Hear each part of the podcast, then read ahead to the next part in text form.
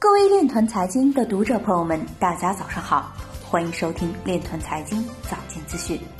今天是二零二零年三月十一日，星期三，农历庚子年二月十八。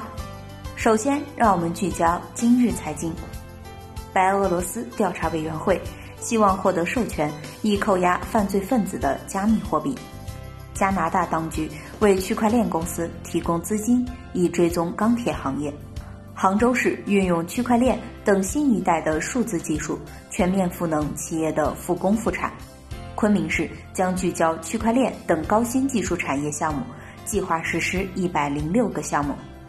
加密交易平台 Revolut 在遇技术故障，现已恢复部分功能。疫情倒逼新业态，区块链等新技术推动新模式加速成长。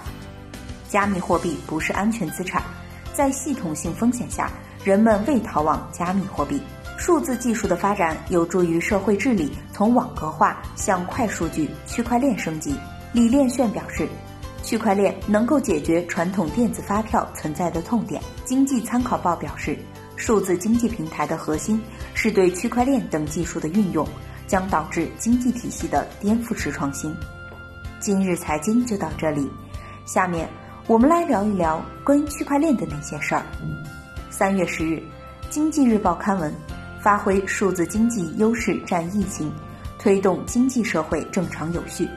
文中提到，面对疫情防控成千上万的信息流、资讯流，这类数字经济平台充分发力，依托大数据、云计算、人工智能、物联网、区块链、五 G 等先进技术，一边链接抗疫一线数据信息。